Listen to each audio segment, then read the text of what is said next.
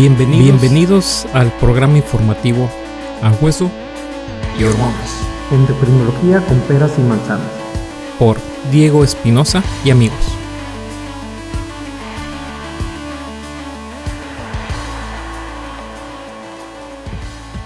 Hola, bienvenidos a este nuevo episodio del podcast A Hueso y Hormonas. Hoy hablaremos un tema que no es tan común como la enfermedad tiroidea, sin embargo es uno de los problemas endocrinológicos que solemos ver en la consulta y se trata de los adenomas o tumores en la hipófisis o hipofisiarios, que también es una glándula que recibe el nombre de pituitaria. Bueno, para empezar, ¿qué es un adenoma pituitario o hipofisiario? El adenoma hipofisiario es un crecimiento anormal en la glándula hipófisis que también, como dije, se llama pituitaria. La glándula hipófisis se encuentra en la base del cerebro, es decir, por debajo del cerebro, y tiene distintas células. Cada una de estas células especializadas hacen diferentes tipos de hormonas. Por lo tanto, hay diferentes tipos de adenomas hipofisiarios, dependiendo de qué células, es decir, qué hormona es la que está alterada. Los adenomas hipofisiarios pueden ocasionar problemas de diferentes maneras.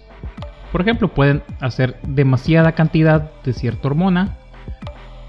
También pueden, al estar creciendo, presionar a los tejidos que están cercanos de la cabeza, como son los nervios que van del ojo al cerebro, y esto puede ocasionar problemas de la visión. También pueden presionar o aplastar a las otras células que están dentro de la glándula hipófisis y evitar que estas células produzcan suficiente cantidad de sus hormonas respectivas. ¿Cuáles son los síntomas de un adenoma hipofisiario? Los síntomas, como mencioné, van a depender del tipo de célula que esté afectada y qué tan grande sea principalmente. Algunos adenomas, especialmente los que son muy pequeños, no causan síntomas y muchas veces las personas descubren que tienen un tumor o un adenoma hipofisiario después de que van a un médico y les hacen una prueba de diagnóstico por imágenes del cerebro por otra razón puede ser por ejemplo por dolor de cabeza o están viendo algo en específico dentro del cerebro y en esos estudios pues, nos pueden reportar este tumor hipofisiario. Por otra parte, cuando los adenomas hipofisiarios causan síntomas, los síntomas pueden ser debidos a que se tienen las hormonas anormalmente altas y dependiendo de la hormona involucrada, pues los síntomas pueden incluir en mujeres, por ejemplo, es común que haya periodos menstruales ausentes o irregulares. En hombres es común que pueda haber un deseo sexual bajo o problemas para tener una erección. Eh, eh, también puede presentarse una condición llamada acromegalia.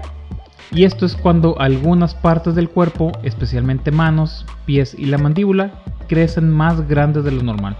Esto suele ocurrir durante mucho tiempo. También puede haber una condición llamada síndrome de Cushing, donde esta afección puede ocasionar problemas médicos como es aumento de peso, presión arterial alta, huesos eh, delgados o débiles, músculos débiles y también elevación del azúcar. Puede también ocasionar una condición llamada hipertiroidismo y esto puede hacer que las personas se sientan temblorosas, nerviosas o cansadas como si la propia glándula tiroides, como vimos en episodios previos, esté alterada.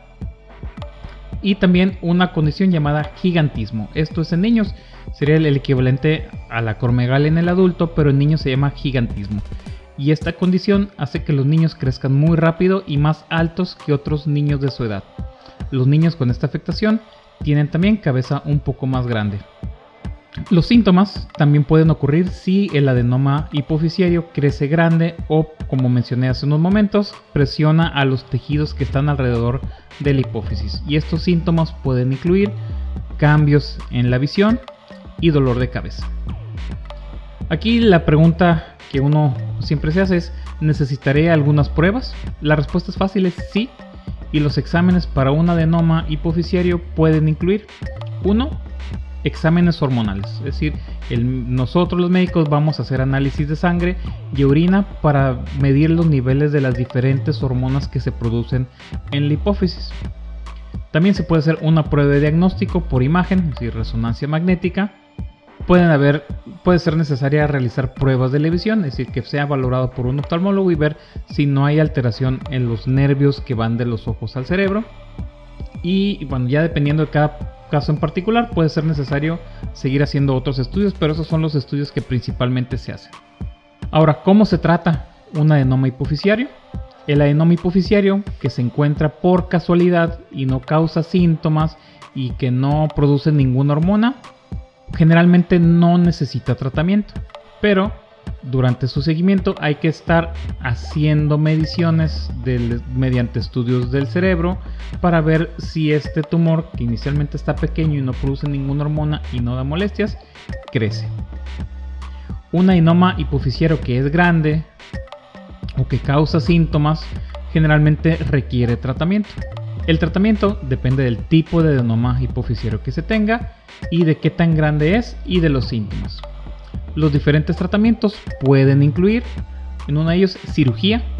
Muchos adenomas hipofisiarios se tratan con cirugía. Durante la cirugía, el médico hace un pequeño corte en la parte posterior y arriba de la nariz y luego se utiliza una herramienta especial para sacar el tumor. También se pueden utilizar medicamentos. Los medicamentos se utilizan en cirugía para algunos tipos de adenoma hipofisiarios y los medicamentos pueden reducir el crecimiento y reducir la cantidad de hormonas que estos producen. Los medicamentos no funcionan para todos los tipos de adenoma hipofisiario, es decir, hay tumores que no se pueden tratar con medicamento. La otra opción de tratamiento puede ser radiación. La radiación utiliza altas dosis de rayos X para destruir o reducir el crecimiento. Por lo general, los médicos utilizan radiación después de la cirugía para evitar que un adenoma hipofisiario vuelva a crecer. Después del tratamiento, los médicos generalmente hacemos pruebas de seguimiento cada determinado tiempo para controlar el adenoma hipofisiario y asegurarnos de que no vuelva a crecer. Algunas personas también necesitan tratamiento hormonal después de la cirugía para corregir los niveles hormonales de su cuerpo. ¿Y, qué pasa si las mujeres quieren quedar embarazadas? Si se tiene un tumor hipofisiario y se desea un embarazo, primero hay que hablarlo con su médico y es muy posible que el médico quiera tratar el adenoma pituitario antes de intentar quedar embarazada.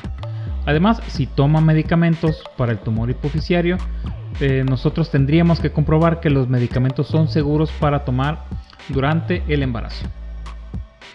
Bueno, de manera general, esto es un panorama pues, muy general, pero con las preguntas más frecuentes que nos encontramos en la consulta con respecto a los tumores hipoficiarios o adenomas hipoficiarios. Muchas gracias. Cuídense.